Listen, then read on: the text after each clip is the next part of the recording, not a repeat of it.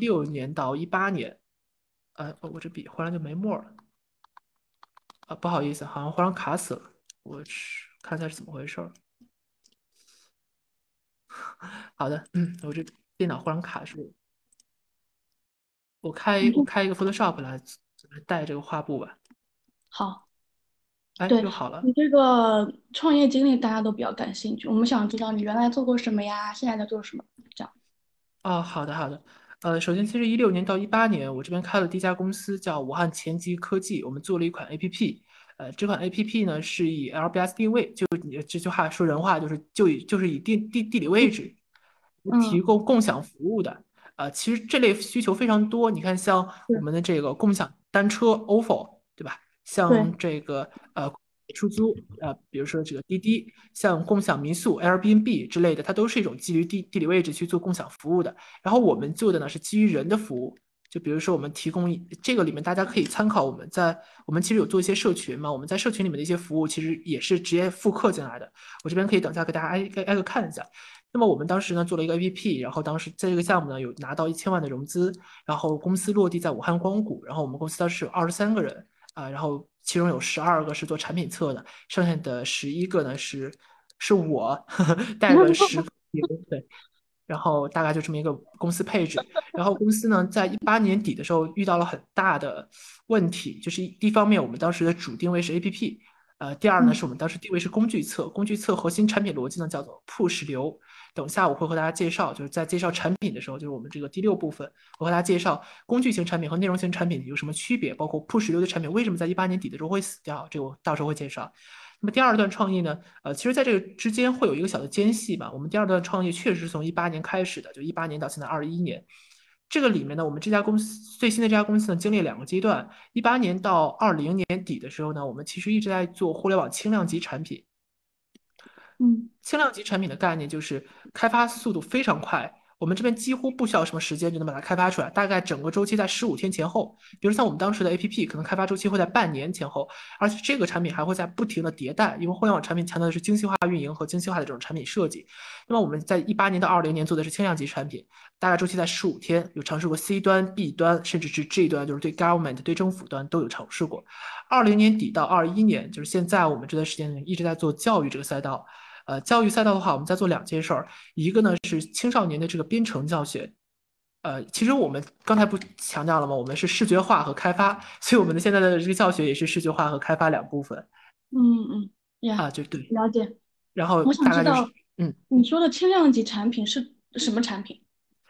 微信小程序，微信小程序、QQ 小程序为主，就是小程序生态的一套开发模式。对，所以就是还是挺需要开发技能的，还是挺需要这个。对，但其实呢，这个商业模式它在真正论证的时候，其实开发占的比重非常小，还是流量驱动型的产品。就是呃，现在小程序生态，比如说像呃，比如说像微动天下这家公司快上市了，他们本身给大家开发了非常多的组件。他们已经给大家做好了非常多的组件，就是你可以，比如说你想做一个基于本地生活提供共享服务的这么一个商城，呃，微动天下已经给你开发好了，你大概花个四五千块钱就能够买下来这么一套小程序，直接在自己小程序里面去复用。所以小程序的价值本身并不大，而是在于你的这个社区流量导入这个过程比较值钱。嗯，对，我觉得流量这个话题也是。很值得探讨一下的，因为真的是流量为王的时代。等会我们也会有相应的问题，就想问你关于流量。嗯，好的，好的。OK，大家有任何想问的问题，可以直接在我们的这个就是当前的腾讯会议中去提问。对我这边看到之后都会回答的。OK，我这边那就要不接着说，接着说第二个问题。我们我来说下一个我想问的问题吧。嗯，好，请讲。其实下一个问题主要就是关于 Clubhouse 嘛，Clubhouse 就前几周就特别火，然后各大媒体都在讲它。然后我也有听说你其实很早就有进入 Clubhouse 的平台，然后也看到了很多大佬啊。哎，我也很想听听你关于 Clubhouse 的一些经验呀，包括你想任何关于表达的都可以。好的，好的。呃，我在就 Clubhouse 的话。其实，在国内呢，它其实是一种伪精英阶级的一个产品。就是早期我在刚进去的时候呢，Clubhouse，呃，它最开始其实华人并不多，港澳台那边的学生为主，然后后面的话华人也逐渐增大了，就是可能是以高校来作为一个裂变的枢纽吧。因为我这边接触到的很多还是在 Clubhouse 里面的华人学生，呃，有做 OK。等下我要回答这个乐天安面的同学的问题。Clubhouse 的话，我们就一下就简称 CH 吧。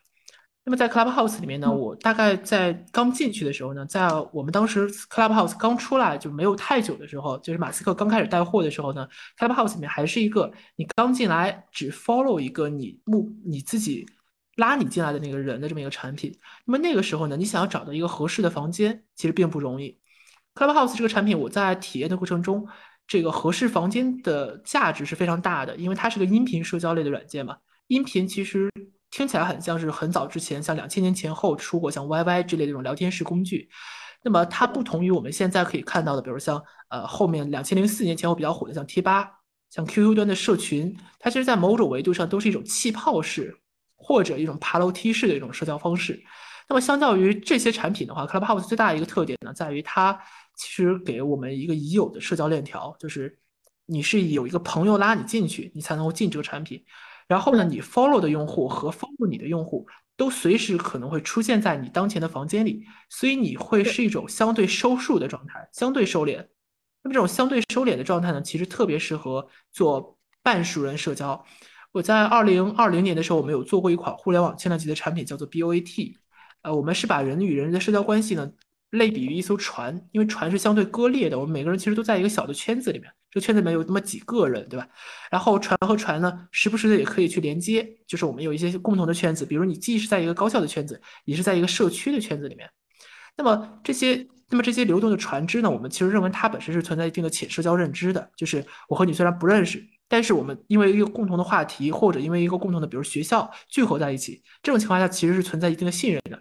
所以呢，在 Clubhouse 里面，我能感觉到，就是大家其实发言是比较严谨的，就是就很像知乎早期的时候，谢邀，哎，就非常的礼貌，没有是，也不会出现像这个完全陌生化社交。我们一般把社交赛道分为三层，一分一方面是陌生化，一方面是熟人。熟人的话，就我们就可以理解为是中国互联网的终点嘛，就是微信，一切最终的流量都导向微信。那么还有就是当前的这种半熟人。陌生化社交呢，一般是你会发现，所有陌生化社交的产品到导到最后都变成我们俗称约炮的平台了，比如像陌陌、探探之类的。陌生化产品，因为就是怎么说呢，就是人性中的晦涩的地方，到了陌生化产品中都被被放大起来了。那么在 Clubhouse 这种半熟人的社交呢，它我们其实经常强调一个词叫做调性，就是怎么样去看一个产品的调性。每个产品的调性呢都很特别，比如像我们一提到微信，就会想到微信的产品经理就张小龙嘛。那么小龙哥，我们想到最多的形容他的一个词就是克制。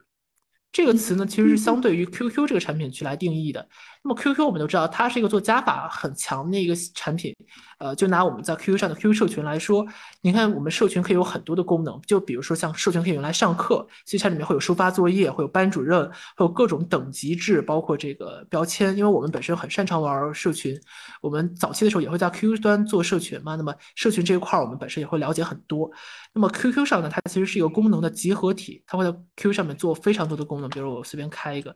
你会发现，呃，QQ 上真的是从公告的复杂度到我们可以上看到上面那种贴图窗口，啊，包括到一系列的复杂的设置、群等级、群荣誉、群活动等等。那么 QQ 上做足了这么多加法之后，到了微信，这一切都没了。就整个微信早期的时候就是一个聊天框，你可以发布语音消息。这种语音消息呢，本身就是一种所谓的克制，它是一种产品在。我们有一本书，呃，今天我其实，在和大家分享的时候，会提到一些书名，因为大家在那个 Q 在微信社群里面，其实有人私戳我，就是想让我这边呃分享一些可能跟我们产品设计相关，或者跟互联网创业相关的那种图书嘛。那么这边在产品设计中，我分享第一本图书呢，叫《用户体验要素》，可能大家听说过吧？呃，用户体验要素，它的全名呢叫《用户体验要素》，以 Web 为基础的。用户体验设计啊，这是那个书的全名。然后这本书的话呢，它其实在通过五个层级来介绍我们互联网产品中设计的一个概念。那么在最最表象的就是表现层嘛，就是产品长什么样子。那么最顶层的这些架构呢，其实就是强调了我们的产品调性。Clubhouse 里面它有两种发展方向。第一呢，就是你一进这个产品，它会快速给你推一些你你可能感兴趣的这个房间。这种呢，我们就姑且叫它奶头乐式，就是抖音式的信息流。呃，我为什么我这边提到了一个词叫信息流？我这边也和大家简单说一下，信息流的本质呢，其实就是推荐机制，它的本质是一种推荐系统，我们一般叫做 RS（Recommend System，就是推荐系统的一个缩写。那么抖音式，还有就是我们这个关注式，我们就叫它 Follow 吧。那么这两种推荐系统有什么不同呢？抖音就是你一进来之后，你获取那么一两个标签，过了一会儿呢，你这一两个标签被不断的放大，比如你一进产品，产品发现你是一个老色批，然后抖音就天天给你推小姐姐跳舞的这个视频。那么这一类产品的话，在这种跳舞的视频里面，你如果画像越积累越多，它在这一块呢会用一种叫做二 E 的逻辑，就是 exploration and exploitation，就是探索和深挖。它会给你推百分之七十小姐姐跳舞的视频，百分之三十这个萌宠。就是猫猫狗狗的视频，因为百分之七十的那个喜欢小姐姐跳舞的人多半是宅男，那么这些宅男呢，他们也喜欢猫猫狗狗，那么所以呢，这一类视频就会被，就是这才是猛男该看的视频，也会被推荐进来。因为这种是抖音式的信息流。那么在 CH 里面，早期是有 follow 式的这种产品，其实就是很克制的，就是你必须得明确关注了一个用户，建立了一定的关注逻辑之后，他才以这个关注者所在的房间来给你做一些相关的 tag 词的这种划分，就是相关标签词，比如说像。所以说你在进了 CH 之后，起码你需要用三天左右的这个时间去沉淀，你去建立一条你完整的 follow 链条，建立你一条在 CH 里面的一条用户痕迹，这个用户痕迹才能够适合找到你这个适合的 tag 词，比如像我这边创大概 tag 词就是创业和内容。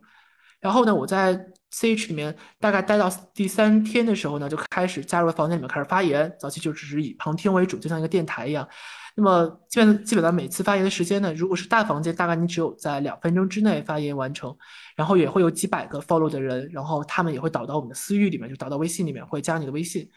整体来说效率还是很高的，因为我在 CH 里面呢加到了我们这个行业里面的最头部的产品的创始人，就是呃我这边也可以不避讳的说，因为刚才我有提到我们在做视觉化和编程嘛，那么国内在做视觉化这块最强的两家公司，一个是之前的叫秋叶。他们在抖音有四千万粉，第二个呢是一周进步，他们在全网的话大概也有一千五百万粉，呃，然后就加到一周进步的两个创始人的微信，然后我们和他聊了大概两个下午吧，就是所以收获还是挺大的，能够了解他们真正的是一些商业模式之类的。但是在 C 市里面还有一个事情，就是因为所有的沟通呢都建立在一种信息交互的一种状态，这种状态你需要首先你是资源匹配的，就如果是要是资源不匹配的话，你听一些。就所谓的大佬，他们在分享的时候，其实没有什么价值的，就只是听个热闹。呃，一般他们在讲一些这个互联网中，比如像一些 VC、一些风投，他们在聊一些资本现在在关注什么，可能你只能会了解一些大的趋势方向的一些东西，可能对你真正在实操落地的时候还没有太大的帮助。所以 Clubhouse，我这边对它这个产品的现在的感受的话，呃，是现在它其实正在逐渐普及。那么它现在其实在面临一个非常重要的决策，就是是否要引入像抖音推荐流式的这种推荐逻辑。因为在国内，呃，像音频，咱们 Clubhouse 算是音频社交嘛。音频社交有一个非常强的一个产品叫做 Soul，S O U L，它是一个就是纯是以社交为目的的一个产品。那么 Soul 这种产品的话，它的日活已经非常大了。呃，它里面会有一些特殊的社交品类的这种房间开放。它其实在功能层面上已经有很多功能是已经把 C H 的功能都搬进来了。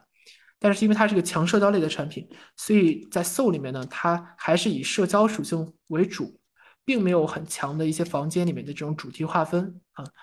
但是你可以在 Soul 里面找到一些 Clubhouse 里面未来发展方向的一个小影子。就是如果说我们想要在 Clubhouse 里面去把这个产品做成更公寓的，就是现在总总的用户量大概也就十万加，日活的话我感觉也就呃可能也就一万左右。对，就是在 Clubhouse 里面，可能这十万是我说的之前的数据啊，比较保守的一个数据。那么在 Soul 里面，它的数据是几亿的数据。那么如果 Clubhouse 想要把产品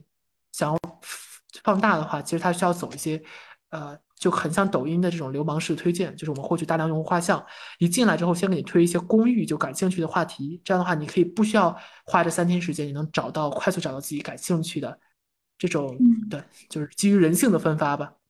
对，其实 Soul 的话，一开始它质量也是可以的，但感觉现现在的话就不太行。就对于 Clubhouse 未来的发展，你会有什么样的想法？我觉得像我我像我自己的话，可能对 Clubhouse 还并没有很强的发言权去讨论 Clubhouse 的未来。我现在感受的话，Clubhouse 未来有两个发展的轨迹。嗯，它可能更像是一个音频版的知乎，就是我感受上，它更像是音频版的知乎。它未来马上会做商业化，我感觉商业化的模式呢，呃，它会像是一个线上版的圆桌酒会，就是我这个描述的话，就现在是一个圆桌酒会，呃，然后有一个主讲人，然后几个主持人，然后做一些简单的分享。然后这个主讲人的话，可能需要挺看他的这个主讲人的这个团队素养的。然后圆桌酒会，然后给这个入场门票做一个简单的区分，因为本身 Clubhouse 叫做分层聆听，就是它有主讲团队，呃，follow 他们的人，还有 follow 这些 follow 的人，对，大概分层聆听的一个逻辑。好，然后嗯，大概就这么个模式吧。好，那如果这样的话，我们就可以讲到下一个话题了。这也是很多人都特别想知道的话题，就是关于就是社交软件平台的运营啊，就特别是抖音啊、B 站这些，因为觉得你在这方面也做的比较牛，就想知道你运营的一些 tips。呃，我在这个方面，说实话是不敢 不敢谈我们做的好不好的，因为我们其实这个账号呢，我们在做这个社交平台公寓，这个其实我们可以理解为它是一种公寓流量的账号嘛，就是直接面向全用户的这种投放的内容，它和微信公众号不同。那么在公寓流量，我们做的这个是，其实它不算是社交平台了，这个我们就可以可以理解为公寓的内容平台。在公寓内容平台呢，我主要和大家讲四个角色它在创作创作过程中的一个区别吧。第一个角色呢，就是我们的创作者，因为这个可能是大家最感兴趣的。因为来听我们今天分享的，可能都是创业，呃，或者一些想要靠这个创作公寓内容来获得一些简单副业的这些朋友们。那么这一块创作者们呢，我第一个小的建议就是需要有一条自己的产品，就是自己的内容调性。当你不知道你的内容调性是什么的时候，你就发出来就可以了，就发出来试一下就可以了。我可以给大家看一个我们这边在公寓平台做的一个内容的一个示例。呃，我们这边我给，因为我说实话，我们并没有很起量的一些内容，但是我们内容的话，互动量还是比例是非常高的。我们有做过这一类的调研，我们的互动率呢是非常非常高的。我给大家看一期视频吧，就我们这边做的，在公寓里面，比如像我们投放的 B 站的一期视频，这个是在今年年初的时候做的，然后开发的时间呢是一天。我这边把声音给它打开一下。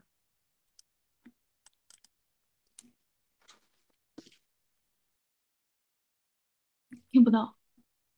听得到吗？听不到，啊，听不到就听不到吧，看默片儿。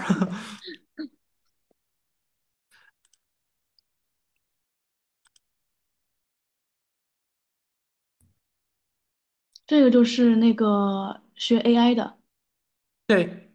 这个呢是 Adobe Illustrator，是一款做矢量工具、矢量图工具的一个课程。呃，其实这个视频的话，你们要是能听到声音，我们在 BGM 上也是有一些设计的。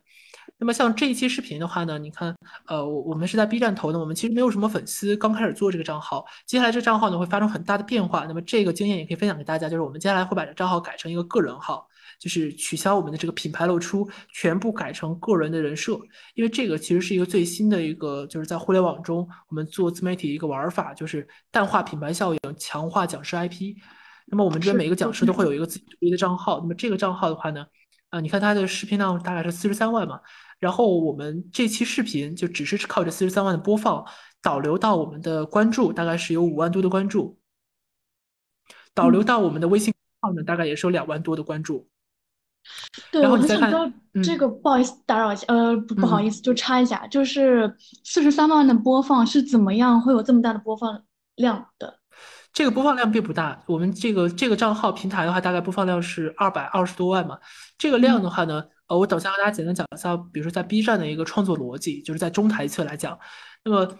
这个账号是我自己一个人做的，就是我用我自己的 B 站账号随手发的一些视频，就非常的粗糙。呃，这个视频的话，简单就是来说，就是我们在公域流量去讲一些免费的课程，它一共分三步。第一步呢，是你先要定你的这个账号的方向。你这账号要做什么内容？然后你的定位是非常精准的。我和大家分享一个我的好朋友的账号，呃，我这边的一个好朋友的账号，他呢，你搜 PS 就能搜到他，就这个，这我非常好一朋友，他叫苏普鲁。啊，他是个人号。嗯，对他这个苏普鲁呢，就是我一很好一朋友，他是一个 硕博连读的一个学生。然后你看他的这账号内容调性就并没有做得很清楚，他其实做的比我久很多，包括他的最多播放量有一个一百二十八万的一期视频讲这个 Photoshop 的。但是呢，他这个账号呢本身吸量是吸量，但是他做的不够垂直，就是他只是做这种公益科普向的视频，这类视频视频并不长，然后吸引的用户量是很大的，但是第一是变现价值会低很多，第二呢是这类用户还不够垂直，可能你只是一个普通的小普通的听说过 PS 这个词的人，你会很好奇这个史上最快的 PS 入门是个什么概念，你会进来了。呃，包括他在后期呢还会做一些吃播，包括如何通过这个手绘画个。或在实验室偷偷吃螃蟹这种视频，那么这个其实就是他的个人化非常重的一一个账号，所以它的增长量呢其实是很慢的，就整个涨粉速度是很慢的。那么我们大家呢可以第一第一个需要考虑，包括你看他在公寓里面做的这套课程有三百四十万的播放，即便是这样也没有导流到他们的这个关注上面来，所以大家需要做足我们的这个账号里面的一个调性，就这个我觉得是很重要的，就包括像嗯，能理解为人设账号人设。对对对，账号的一个，对我这边觉得人设是很重要的。比如说像我这个账号一进来之后呢，我们就是想告诉大家，我们是教大家学习一系列的工具，我们会教大家二十二款工具。那么这二十二款工具从 PS 到 AI 到 AE，你一进我们的主页就会发现，就非常清晰的摆在这里，用了多少时间去学会。点击之后你。然后右侧是非常长的这个视频选集，对吧？你现在先可以点一下关注，呃，点一下收藏，就可以在后面收看到我们这个频道里面的更新。那么这个就是一个比较清晰一个定位。那么像这个视频呢，我们大概我们其实做的时候，我们就已经很清楚知道它会，呃，我们这这期视频它上了热门，上了 B 站热门，就是因为 B 站本身在软件教学这一块儿，你想它是这么长时间。就是很长的一个视频嘛，我们这视频很长，大概总时长大概是有呃两个小时，接近两个小时的。那么接近两个小时的视频有四十三万的播放，其实很比较大的。包括你看，我现在是有三十二个人在看嘛。我们点击最后一期，就你看学完了这一百一百二十分钟，还有十五个人在看，就是这个量级其实是比较吓人的，因为它每时每刻都有这么多人在看嘛。那么我们会有九百多条评论。那么在这一期视频里面的话，我们的一个思考呢，就是。我们其实整个视频的研发周期只有一天，呃，全是一镜到底。然后我们这边只还加了一个简单的字幕。然后我给大家看一下我们这边视频制作的一个链路吧。这个，刚才大家看到那期课程，我这边会写一个简单的脚本，因为我自己本身本科的专业呢，它其实是有一点导演和编剧结合的这么一个专业，所以，呃，我我们会有一点点帮助，就是在视频策划这块儿。刚才我说了，第一呢是你要想清楚你的账号的定位，第二呢是做足调研。比如像我这块，为什么我要想着要做这个系列的内容呢？因为我其实能够做的品类比较多，我们本身很擅长做视觉化包装。最开始我们还想到一个定位呢，就是我们模想方模仿回形针 Paperclip，回形针啊，我找一下，回形针他们是以视觉化效果来著称的，因为我们本身说实话，我们团队不是一个擅长教学的团队，只是因为我们现在擅长教学了，之前我们是一个擅长做。开发擅长做视觉化包装，就我们很会建模，很会做特效。那么，呃，我们当时瞄准的产品是回形针，他们的量级是非常大的。你看他们在中间的这些视觉化做的非常好看。呃，我们当时就在想，我们可以。用我们的视觉化能力去包装一系列的品类的内容，比如说像它这个就是做生活的百科全书，对吧？那么我们当时在这么多的选题中，为什么瞄准我们当前的定位呢？是因为我们当前这个赛道比较清晰。比如你看，我们搜 PS，啊，我们现在的内容排在第二页第二排里面嘛，但是其实我们会，我们已经把前面所有的课程都看了一遍了。我们发现我们能战胜他们，因为这些课程他们的量级很大，但是他们的录制时间呢一般都很早了，就是在录制的时间的话。其实这些案例都是比较老套的，然后他们一般也都是引流课归引流课，商业课归商业课。但是我们做的这引流课，它也是像商有商业课的水准，呃，所以我们就有信心去做这种公寓里面投放的课程。包括在 B 站，它的调性很特别。B 站里面的调性呢，它其实是很看重内容质量的，就是大家呃会比抖音、快手更看重就是推荐之后的用户行为，就是我们可以理解为它是一种用户素质吧，就是素质三连的这个用户素质。所以我们当时选中的呢是长视频在 B 站投，短视呃 B 站和西瓜视频，短视频呢是在抖音、快手。那么在今年的话，我们会着力在抖音上去起量，我们会做一些呃，我们有信心做一些百万级的大号去在抖音去投。对，短视频的话是以抖音为主，长视频的话是以哔哩哔哩和西瓜视频。嗯。我很想知道，就比如说这几个平台，你是怎么摸出来它的调性，或者说是怎么样的一个内容能在这个平台上脱颖而出或被人喜欢？好的，这就要来说第二个概念了，就是我们在中台侧的一个创作了。因为我自己之前是在腾讯供职过嘛，那么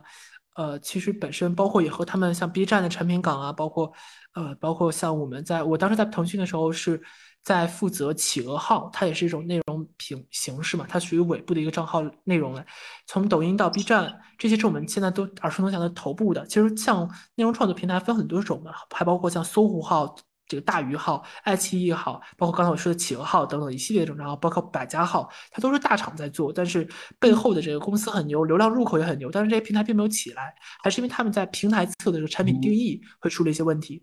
那么中台侧呢？中台侧呢？我们有一个概念叫做 RS，刚才我其实已经提到过了，中台侧的这个 RS 策略会直接影响到这个平台是一个什么样的产品，也就意味着什么样的内容创作者会来到这个平台。这个内容这个事情非常重要，就是系统它是看到什么样的分发逻辑，把这个大的蛋糕分发给用户，这个事儿呢会直接影响到我们吸引什么样的人来创作，包括什么样的人来看。那么，呃，这里面会涉及到一个简单的概念啊，就是什么是推荐系统？推荐系统呢，我这边不做详细的科普，我就和大家简单讲一下，我们其实国内在内容分发上面发生了什么样的变化。我们都知道，我们互联网公司呢最头部的叫做 BAT 嘛。百度、阿里、腾讯，但是其实现在百度呢，他们的地位有些被撼动了，因为百度他们做的叫做，它其实做的东西叫搜索，搜索的背后就是内容分发，就是同样的一个内容，比如说，呃，二零二零年疫情爆发了，那我们搜疫情这个关键词的人会非常多，那么跟疫情相关的实况这么多的内容，哪一条内容排在前面，哪条内容排在后面，百度这个系统说了算。那么内容的分发呢，就是百度在。做这个商业化的过程中最大的一个杀手锏，所以百度的在早期的时候也衍生出来我们一个两两个常见的行业，一个叫 SEO 搜索引擎优化，和 SEM 搜索引擎竞价，这个我们不做详细的讲介绍。那么内容分发在百度那个时代，也就是九八年前后，呃，我们当时还是以 query 为主，query 这个词呢翻译成疑惑、疑虑，在这里就是一个主动行为，就是我现在在百度上搜索，比如我想搜索在。北京如何理发，对吧？在北京去哪里理发？你看，这是个主动行为。我有了一个疑问，我把这个疑问呢，在公域平台里面去发起，然后会被很多内容响应。它的本质在于我是个主动行为。但是大家看，我们现在在二零一六年之后比较火的这个信息流，就是以抖音为主。你有过任何的主动意？是有的，抖音是有搜索逻辑的，这个没有问题。但是更多情况下，你是接受平台的被动推荐。就是这个叫 face 吧，就是投喂，我们根本不需要管我们的意图是什么，我们就坐在这里。抖音呢就不停的给你一条视频一条视频，你一滑下条视频又来了，所以它本质上面是不需要任何的用户行为的，它是一种被动接收的一个逻辑。所以 face 流它的核心呢就是一种投喂式的，因为它是投喂式的，所以在信息分发的逻辑上呢不需要任何的门槛。原本你还需要会打字，对吧？你还需要会打字才能够搜索。大家不要觉得这个会打字是一个很低的一个门槛。微信在最开始做的时候，它就是考虑到很多用户不会打字，所以我们需要让用户能够捏着语音去发这个长语音。这就是微信在最开始策划的时候，那张小龙把它定义为一个更广阔的一个产品的一个思考方式。那么，所以 Face 流我们不需要任何的产品逻辑，就是需要你有一个简单的滑动手势。等下我也可以简单和大家讲一下 UI UX 的设计，就是用户界面和用户这个。体验设计的一个相关介绍，因为我自己本身也是也是一个用户呃设计的一个工程师，所以我会和大家简单介绍一下这里面我们在抖音上面的一些产品设计逻辑。那么我们就会发现，在内容分发策略里面呢，抖音上呢，它是一个非常不克制的一个产品，就是我们获取了用户画像之后，直接做推荐。我这边可以给大家讲两个内部的关键词，就这个是。啊，我们只有从业者才懂，但是说出来的话会是需要签保密协议的那种。因为今天本身看的人不多，我就可以给大家简单分享一下。呃，比如说我就拿呃就拿比如说企鹅号和百家号这两个平台的内容策略来说，包括 B 站吧，大家可能会感兴趣 B 站，包括抖音这四个平台来举例子。那么我们一般来说，内容是如何跑到你的面前的？这个时候呢，大家可能会觉得很简单嘛。首先，我们先要知道内容是讲什么的。比如内容讲的是讲的是猫咪，猫猫这个词呢，它其实就是萌宠赛道，它其实是一个很公域的一个赛道，就是任何人都会对猫猫感兴趣。那么，然后紧接着呢就是用户，我们获取到这个我们当前的这个用户的一个叫画像嘛，就是用户画像，这个用户是个什么人？是一个二十二岁的女大学生。OK，那么这个女大学生大半都喜欢猫猫狗狗，那么我们这个内容推给她没有任何的问题。听起来是这么一个简单的一个逻辑，但是其实，在我们真正实现上呢，我们会考虑两件事儿。第一呢是，内容这么多，对吧？内容我们有，比如说十每天有十万条猫咪的内容，我们把哪条内容推给这一个用户？第二，就是我们现在不是也不是这一个用户了，我们现在是有每天是有六亿的日活，那么我们怎么样让这六亿用户去看到这十万条内容？到底是让头部的那个一千万粉丝的人他掌握核心流量，还是让后面的这些新发布内容的这些创作者都能够得到更大的这个推荐量？那么这些。这种复杂的这个数据数据层面的这种逻辑呢，我不做过多的讲解，因为大家可能不是相关的从业者，我就简单提一点点这个我们在内容分发策略上是怎么做的。因为这个我接下来要讲的这些数据呢，会直接关系到大家在发布内容的时候有什么注意的事项。像呃像抖音和 B 站呢，我们都是一个直接在内容层面上，我们会完成一个技术。我这边用一分钟讲一下这个底层逻辑，啊，这个技术叫做 NLP，深度内容分析。你可以理解为它是把一个内容呢。做一套知识图谱，比如说，我们发现了一个内容里面带了李白。李白这个词到底他是王者荣耀的英雄，还是诗仙李白的一首诗，还是他是一个比如王者乱斗里的英雄等等？它有很多个这个主词。那么通过 NLP 内容理解呢，我们就可以找到我们当前内容的一个上下文，到底是哪里引入的李白？比如后面引入了一个词叫做骚白，我们通过知识图谱发现骚白是王者荣耀的一个头部主播，那么这个李白对应的就是王者荣耀。然后我们就会打上这个词“李白”，加一个横杠，加一个权重，比如百分之三点六，对吧？那么这一段字段呢，就会存储到我们这篇内容的数据库里，那么会跟着我们的内容一起朝下走。那么在用户侧呢，我们会做一个深度的用户分析，我们会识别一系列的用户画像，比如你自己都不知道你是什么人。我们这里面呢会用到一个东西呢，叫做呃叫我想叫叫叫啥来着？叫做协同过滤。呃，这个词也比较专业，我就。不做过多的介绍，就比如说你喜欢看猫猫狗狗的视频，你还喜欢看啊？你既然喜欢看猫猫狗狗，那你肯定还喜欢看新海诚的电影，对吧？你就是那种纯爱战士，新海诚的电影。那么另一个人他只喜欢看新海诚，那么我们通过相似推荐，我们觉得你肯定这个人也大概率喜欢猫猫，对吧？就是诸如此类，会有很多这种画像的复杂推荐，这些都叫做协同过滤。那么我们就可以逐渐完善你这个用户的画像。会不断的越来越精准，那么一个精准的用户画像和一条精准的内容识别就可以连接了。连接之后，到底怎么样让这十万条内容和这一千六亿的用户去完成匹配？这个是我们所有作为内容创作者需要关注的。就是你现在发了一条内容，为什么没有人看？为什么会爆？那么这个事儿呢，我和大家讲一个策略，大家就明白了。在 B 站做的逻辑呢，叫做正反馈。在 B 站做的什么叫做正反馈机制呢？呃，等下我还会介绍两个不同的机制，就是在百家号它完成的叫做赛马机制，在企鹅号包括现在的视频号，它完成的叫做六芒星机制。我这边先来介绍正反馈机制，我介绍每个机制就用一分钟来介绍吧。正反馈机制就意味着每一个正向的用户行为等于两个权重，什么意思呢？就等于。两个人的，你可以理解为它是两个人的首页召回。呃，这个数据是一个笼统数据啊。对，召回这个词，这个词呢听起来很很绕口。我我呢给大家看一下 B 站的首界面。哦，点到那个人首页是吧？对，我搜 B 站手机端，嗯，B 站手机端的界面。好，你看。这个就是我们 B 站的一个界面，你看这个界面里面一共有四个视频，对吧？嗯，其实呢，我们在这个过程呢，我们是召回了八个视频的，就是我们在我给大家偷偷说开发的逻辑，就是你现在这个页面，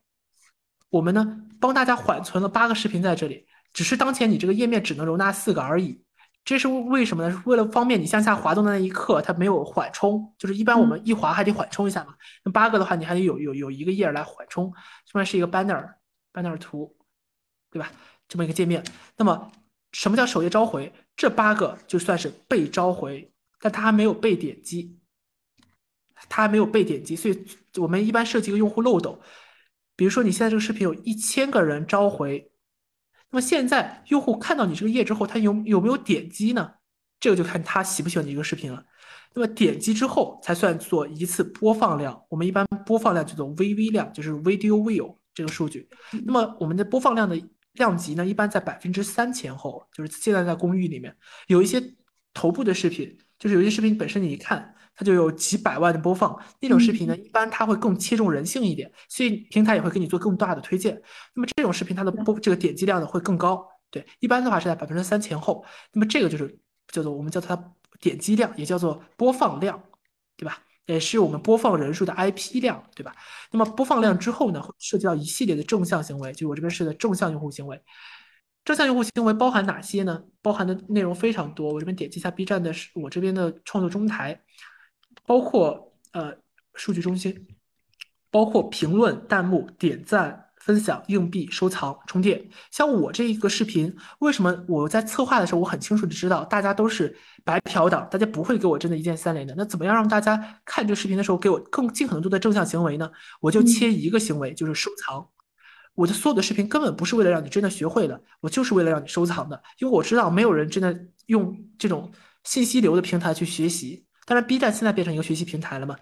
那么我就只是要切收藏这一个行为。那么我要是叫切收藏这个行为的话，我需要做哪两件事儿呢？第一是需要在七秒之内吸引你的注意力。我们既然是做知识区的分享，那我就在七秒之内堆一堆知识图谱，堆一堆这个大的信息的这个截屏，让你感觉这堂课是知识满满的。那么大家看到这堂课知识满满，但是你又没有时间学，你不会去完成完播，也你是白嫖党，你也不会去给他点赞、收藏、转发，那你怎么办呢？你就先把它放到收藏夹里。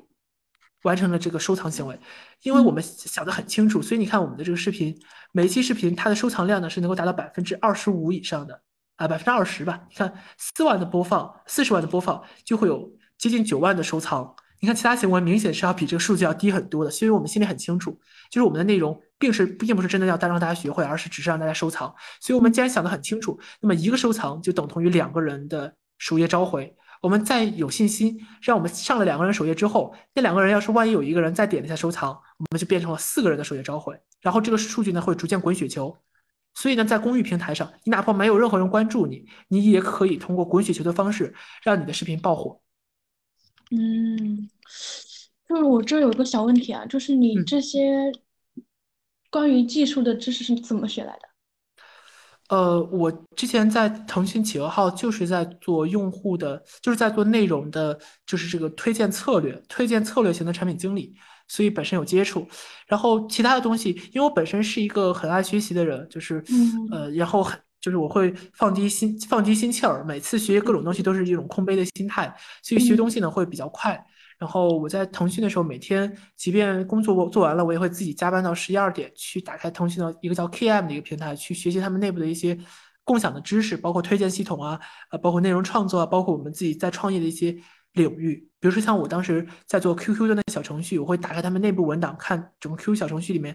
呃，流量是怎么分发的，包括在首页里面就如何上我们的热门榜等等这一系列保单策略，都可以在 KM 里面找到。那么大家如果没有没法进 KM 的话呢，也可以进，比如像有个网站叫“人人都是产品经理”，这个是可以学习一些互联网产品基础逻辑的。但是“人人都是产品经理”比较入门啊，就如果大家想要学一些更深入的，可能还需要自己想办法。对我感觉你这个 B 站能有这样的一个粉丝数量，一方面是你有这样的视频质量，另外一方面你也懂后端。啊，谢谢。这边我看到有同学问到，有花钱做过投放吗？呃，我这边是有投放经验，但是我们在 B 站的账号一一分钱都没投放过。我们在包括公寓里面，我们在抖音上做的账号也没有投放过。我们其实除了就 B 站这个是我们做的这个账号里面，我个人做的账号嘛。我们用工作室的层面，其实有做很多账号，包括在抖音有做过一个健康领域的账号，有八十万粉丝。那么因为抖音的粉丝其实并不是很值钱嘛，我们当时那个账号也并没有做好很强的这个变现。所以我这边其实也可以跟大家简单聊一下投放这个词的概念。呃，因为其实刚才还有同学就有问到我，就是关于我们创业过程中融资相关的经历。融资的本质呢，它就是一种放大镜。放大镜就是我们现在一个商业模式能赚钱，这个模式呢，大概需要一百块钱投入就能赚出来一千块钱。这一百块钱是怎么算出来的？是人力，对吧？比如我们花一百块钱雇一个外包来帮我们做一张图片投放出去，能赚一千块钱。然后这个模式还可以复制，我们投放到不同的池子里面，然后找不同的人来做图，就可以把这个模式放大出来。那么这个放大镜一旦我们论证它可以靠钱去驱动，就可以让资本去注入了。那么投放本身呢，就是一种资本的放大镜。就是我们让大量的钱进来，我们算好 这个过程的 ROI，只要算好 ROI，我们就可以在抖音里面去投巨量引擎、鲁班，包括抖加，最简最简单的就是抖加嘛，直接买流量。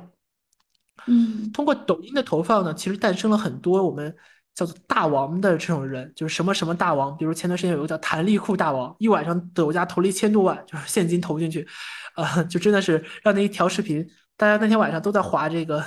都在划这个弹力裤，弹力裤的这个试穿视频。然后投放这一块呢，可能如果呃，我不知道现在这位。同学他在问这个投放他是哪一方的这个角色嘛？如果你是创作者的话，你需要先找准自己内容的调性。我这边有一个朋友，他的粉丝量大概在四万左右，他就是在讲产品经理分享的。呃，他的这个账号叫灰先生。那么这个账号呢，他虽然只有四万粉丝，但是四万粉丝非常精准，都是产品经理来听他讲深度的产品分析。然后这个深度的产品分析呢，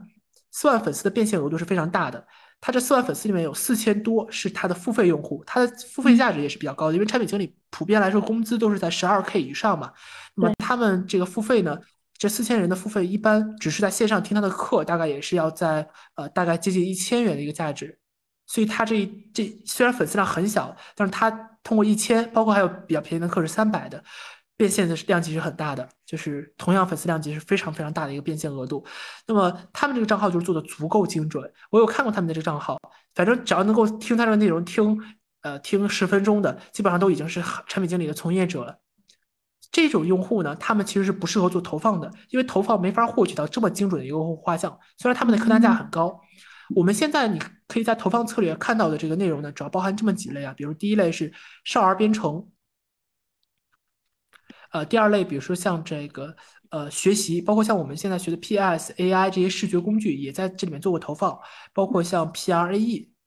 这些课的，他们这些教育赛道里面的投放呢，最大的一个特点在于它的客单价是足够高的，因为我们现在在微信里面获客。我们一般要算一个叫 CAC，就是获客成本，还有就是 LTV，用户在我们这边获客之后终生的价值。我们一般只要 LTV 大于 CAC 就可以做投放嘛。那么，呃，现在比如说在微信里面做这个直接朋友圈的广告，大概一个公众号的关注是在三十元前后，一个问卷就是我们让用户填一个问卷，大概是在一百二十元。呃，我们如果说要获得一个像少儿编程这种足够精准的用户，大概真正的成本是在一千二百元前后，是非常非常高的。所以像我们现在在做少儿编程的这一块辅导呢，我们的客单价大概在一万一万二以上。对，所以我们是愿意做这种信息流式的投放的。哇，投放这个投放投放策的话呢，因为我们现在这个在这一块客单价足够高，就是我们会有很多一对一的部分，包括我们会对教学质量负责，所以我们是愿意做这种投放。但是我们视觉化的工具不做投放，因为呃钱不够，投就不是正向的。那么早期如果你想获得精准粉丝，也可以去做投放，但是这个事儿本质上你需要算清账。我们在投放过程中有一个老掉牙的词叫做品效合一，呃，品效合一就是品牌品牌效应和这个具体的这个产生的价值是要合合一的。嗯，比如说像我们经常看到，比如说呃，比如像 LV，它会在。在微信公众号去投品牌广告，就是压根儿不为了赚钱，因为没有人买嘛。像我这种用户压根儿就不买，他就疯狂的投，就是品牌广告。虽然我看到它就很贵，但是他还是使劲投。品效合一的本质呢，就在于一些可能并不是很大的品牌方，他们也是很关注效果的。他们既关注品牌效应，也关注效果。这种情况下，品效合一的投放是格外重要的。呃，像抖音里面的投放官，这是一个具体的岗位啊。投放官是非常贵的一个角色。对你，如果说大家能够认识一些抖音的投放策略的这个同事的话，可以去找他们，给你在投放这一块提供很多这个意见，就是投放上面的一些意见，因为我们可以通过投放去圈画像的。好的，好，嗯，这个就讲到这里了。就是之前呢，也有一些朋友就给我发了一些问题嘛，呃，现在的时间有限，那我就挑一些讲一讲吧。好的，好的。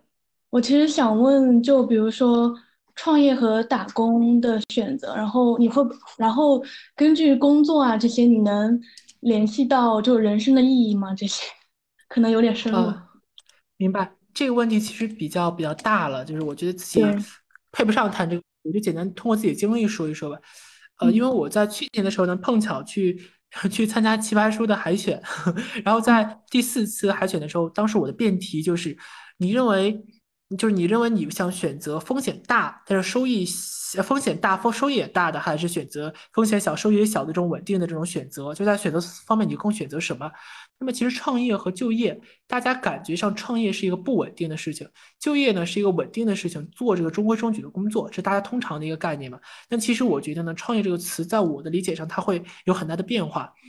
啊，这个事儿因人而异，因为我本身创业的话。我就是樊登有一本书叫《零风险创业》，大家可以读一下。他有一本书叫《低风险创业》。那么创业它本身是可以做到一种风险很低的一种状态的，就在于你，比如说像我们现在在做很多项目都是流量型驱动的创业。我们本身流量池子已经呃积累起来了之后，比如像我刚才我提到的少儿编程，我们本身在我们当地已经吃下来一些学校了。我们有两千三百个线下的这个学生，每年这些学校都会给我们源源不断的输送学生。所以这种线下流量一旦聚集起来之后，它。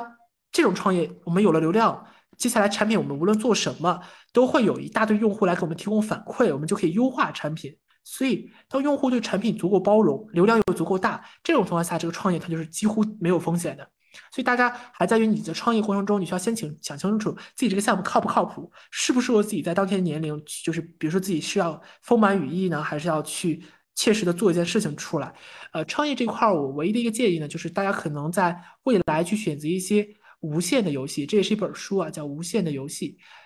它并不是真的在讲游戏，就是要选择一些天花板更高的事情。因为有一些游戏呢，它可能做着做着就到天花板了。比如我爸妈，他们在我们家是一个三线城市，他们也在做互联网公司，但是他们的天花板就非常低。他们一般以接外包为主，它是有线性的业务，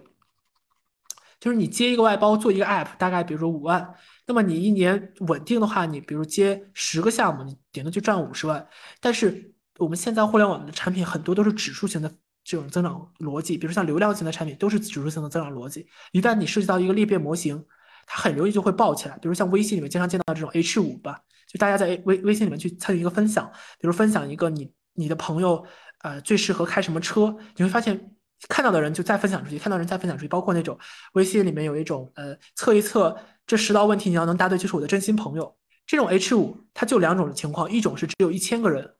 一种就是百万加，就这两种情况，就是要么是没裂变起来，压根儿没有人喜欢；要么就是一旦裂变起来，他的朋友的朋友也会参与分享。所以创业这块儿，大家一定要注意，就是我觉得应该是流量驱动为主的，包括你需要想清楚自己的强项在哪里，自己这个项目的呃壁垒在哪里。那么就业这一块儿的话呢，因为我自己之前拿到过一些大厂的 offer，啊，有拿到过腾讯的，包括有拿到过快手的。因为我为什么要专门提快手？因为我其实像字节、阿里有拿到过。那么腾讯这边的。快手这边的 offer，它的工资是比较大的。那么这一块的话，呃，我这边的建议就是希望大家能够在创业就业的选择上，能够更多的选择自己真正真正感兴趣的领域。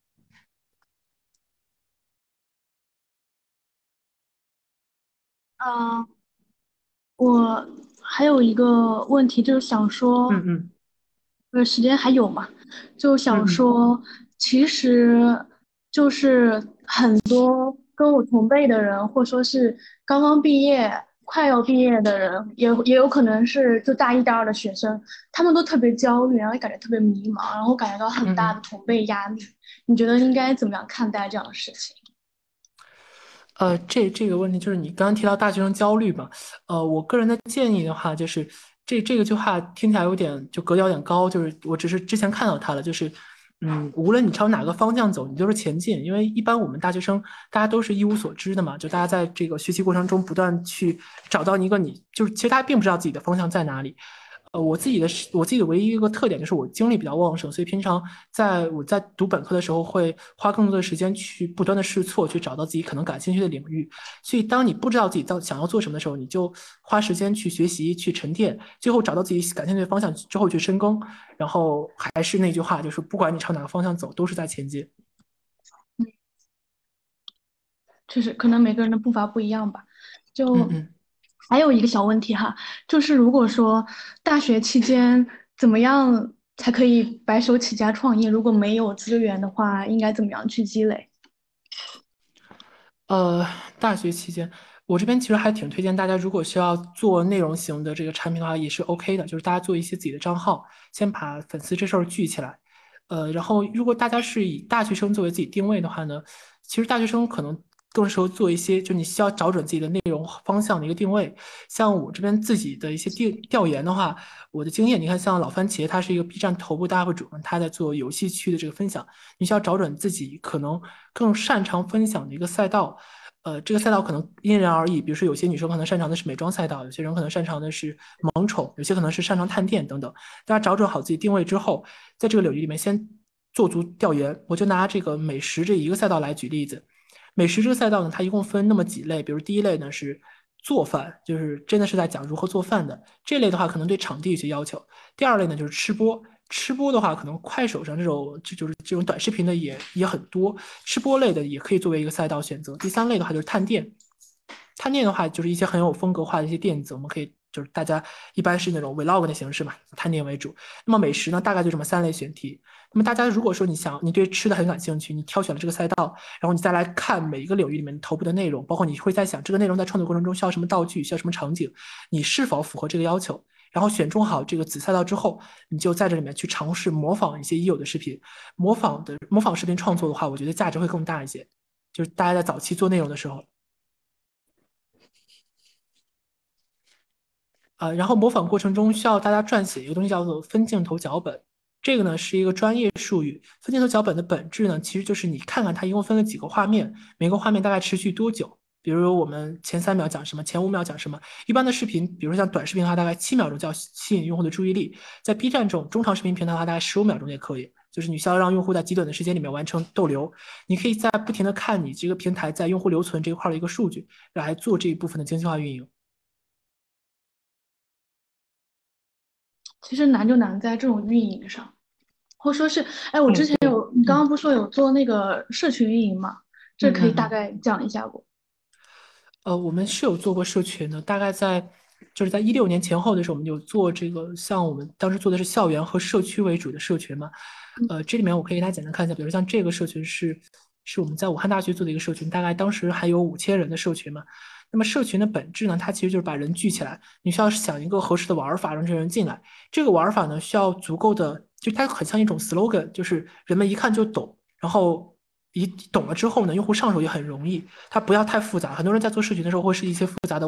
这种机制，呃，这种机制可能会降，就会降低用户的参与阈值。所以我们这边的建议的话，就是设计一些很简单的。当然，我们在社群里面还有一个玩法，就是我们本身社群里面的用户活跃度是非常高的，所以当一个新用户进来之后，他只需要看已有的内容，就知道这个社群是做什么的，所以就降低了我们在培养用户这过程中的一个成本。呃，社群本质的话，社群其实还有一些，我们当时做的是 QQ 端的社群。如果当时我们定位是在微信端的话，可能这一块社群的价值会更高。微信端的社群可能是以 H 五式的裂变，包括像之前有一些微信裂变的工具，像八爪鱼啊、WeChat Tools 啊那些工具式的裂变可能会更猛一些。我们当时做的社群式的裂变，还是以人力，包括人的关系链为主去做这一类的这个导向的。其实感觉社群还是挺难做的，没有那么容易做。嗯。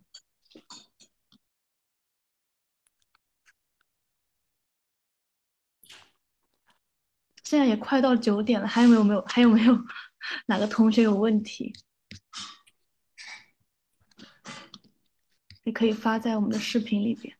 呃，刚刚有同学问他们，就刚才我有提到那个用户他是如何获取到那四万的精准用户的？这个精准用户的获取，它就是靠内容堆起来的。呃，本身呢，它是一个知乎的知乎的一个大 V，他在知乎上有一些精准的粉丝。然后他呢，早期这个 B 站账号启动的过程中，他是把知乎的流量导进来，包括他自己本身。呃，就是其他各种私域渠道里面有的流量都导进来，那么这时候呢，B 站会有那么大概几千人吧，这几千人的这个关注呢，会让他每一期视频发布出来之后，这几千个人给他做这个，就刚刚我不是说正反馈嘛，会给他疯狂点赞，这样的话会在更公域的这个池子里面去试一试，他这个内容会被哪些人喜欢，他们这个产品的这个四万精准粉丝就是一点点试出来的，就是不停的被他这些骨干、这些核心 KOL、这些铁粉，所以其实有有些铁粉真的是在这个粉丝效应里面是非常强的一个。一个产出，他们让这些铁粉参与深度互动之后，就可以被更大流量去的池子去召回。嗯嗯，感觉还是感觉还是很难做。对，呃，这块儿所以需要摸着石头过河嘛。那个我看现在已经到九点钟了，那我们今天的分享要不就先到这里。接下来如果大家还有问题的话，可以到我们的呃就是社群里面去私戳，然后我这边也会在社群里面去做集中答疑的。好的，好的，大家有什么问题可以发在我们的社群里边。也非常感谢大家今天晚上来听我们这个分享，也非常感谢学长啊抽时间来给我们讲这些，还是收获很辛苦主持人，辛苦大家，嗯。那我们之后如果还会有嘉宾的话，我们也会在社群里面推荐出来。嗯，好的，好的，行，那我们今天就先说到这里，然后辛苦大家，谢谢大家。